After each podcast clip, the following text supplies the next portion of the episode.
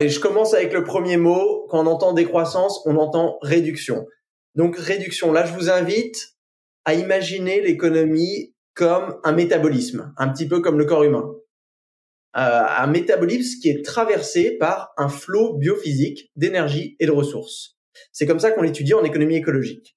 Donc il y a des trucs qui rentrent, l'énergie, des matériaux, des végétaux, des animaux, qui sont transformés et il y a des trucs qui sortent, des émissions de gaz à effet de serre, des déchets électroniques, des microplastiques, tout ce que tu veux.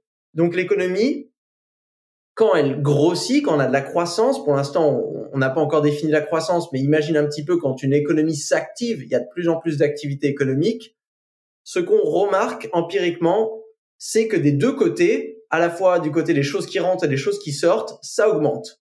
Donc il y a de plus en plus d'extraction et de plus en plus d'excrétion. On pourrait dire que l'économie, elle devient plus grosse.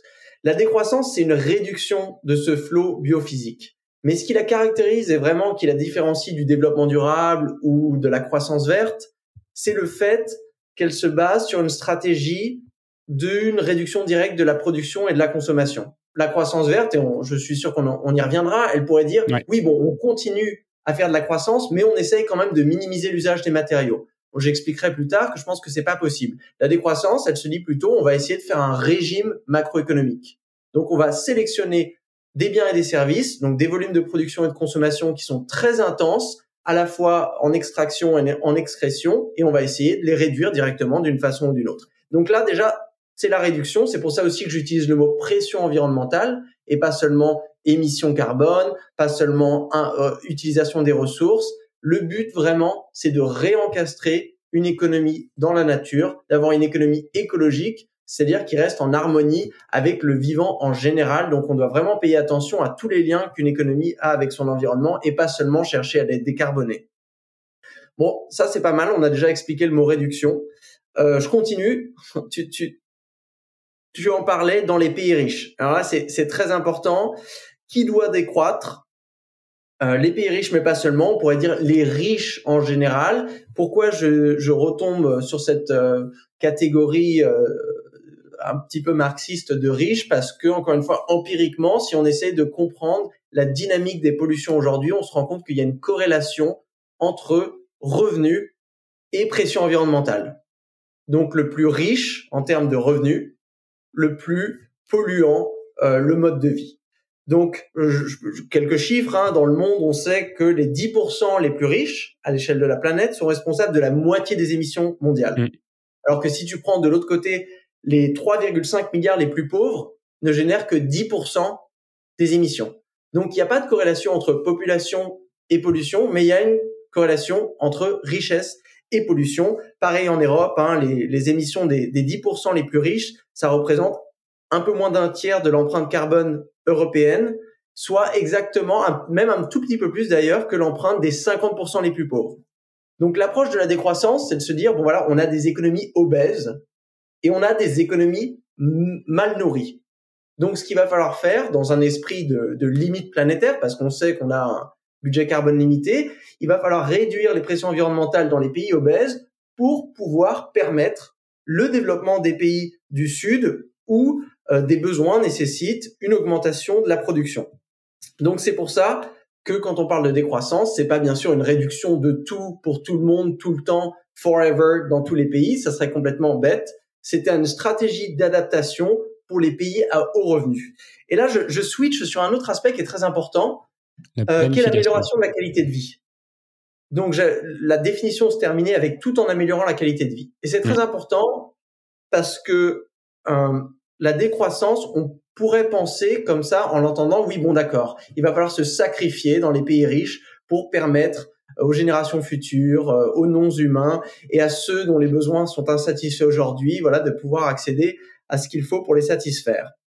Mais en fait, c'est pas vraiment cette situation. Moi, il y a un chiffre que j'aime beaucoup qui a été calculé par un économiste français qui s'appelle Pierre Concialdi, euh, qui a calculé le surplus national d'une économie. Donc en France, il a calculé en gros combien de richesses on a besoin pour satisfaire les besoins de la totalité de la population française. Et ensuite, il a comparé ça avec ce qu'on appelle le revenu national, c'est-à-dire un des inventaires euh, de la richesse en France. Et il s'est rendu compte que ce surplus y constituait 42% du revenu national. Alors ce chiffre, qu'est-ce qu'il nous dit? C'est qu'en gros, la pauvreté en France, et donc le, mal-être, hein, on pourrait dire le mal-être économique, n'est pas un problème de production qui peut être résolu par la croissance, c'est un problème d'allocation qui peut être résolu euh, par la, une meilleure distribution des richesses. Donc ici, améliorer la qualité de vie, on se rend compte que la croissance n'est pas vraiment le moyen pour le faire. Hein. Je ne sais pas si vous avez entendu parler euh, du paradoxe d'Esterlin, cette déconnexion entre la croissance économique et les niveaux de bien-être mmh. dans les pays à haut revenu. Euh, ça a du sens. Au début, on s'enrichit, ça augmente le bien-être, mais après, au bout d'un certain moment, eh ben, la courbe, elle va atteindre un certain plateau et le PIB continue d'augmenter, mais ça ne manque plus le bien-être.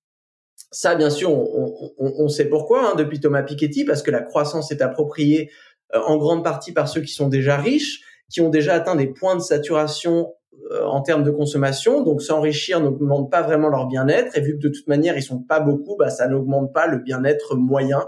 Donc la décroissance à travers une redistribution des richesses disponibles pourrait améliorer le bien-être moyen d'une population dans un pays comme la France. Je termine avec la dernière caractéristique. Ça fait un peu long pour une définition, mais c'est vraiment important. Comme ça, on évite d'emblée des malentendus et euh, on le verra plus tard, des malentendus autour de la décroissance. Il y en a quand même un paquet. L'aspect démocratique. Dans la définition, j'ai parlé d'une réduction planifiée et mmh. démocratique. Et je dis ça vraiment pour faire la différence entre un phénomène accidentel comme une récession ou euh, un effondrement et un projet de société comme la décroissance. Donc, quand on entend décroissance, il faut penser projet de société comme développement durable ou mmh. communisme. C'est pas des choses qui peuvent arriver par hasard. Euh, oh non, qu'est-ce qui s'est passé? On a eu une crise et on a eu du développement durable pendant deux semestres. Non. Le plus simple, c'est quand même de le comparer à la crise du Covid et, euh, et euh, à la diminution de la production et à l'arrêt complet du pays pendant un an, qui a amené quelques diminutions des, des, des, concentrations des, des, gaz à effet de serre. Et tout le monde s'est dit, si c'est ça la décroissance, on n'en veut pas. Quoi. Exactement. Là, ce qu'on a vu pendant la pandémie, c'est ce qui se passe quand il y a une économie capitaliste dépendante à la croissance qui s'arrête.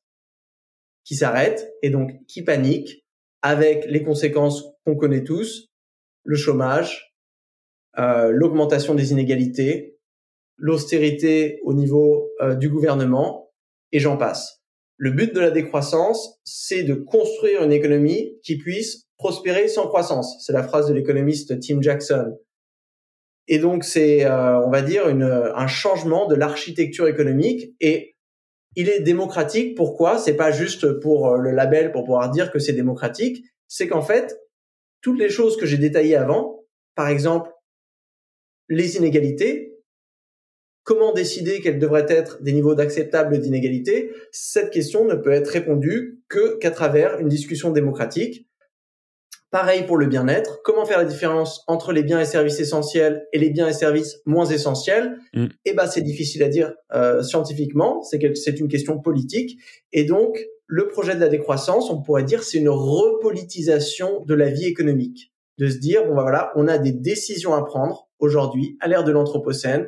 Et ces décisions, elles sont tellement importantes qu'il faut ramener tout le monde autour de la table pour les prendre.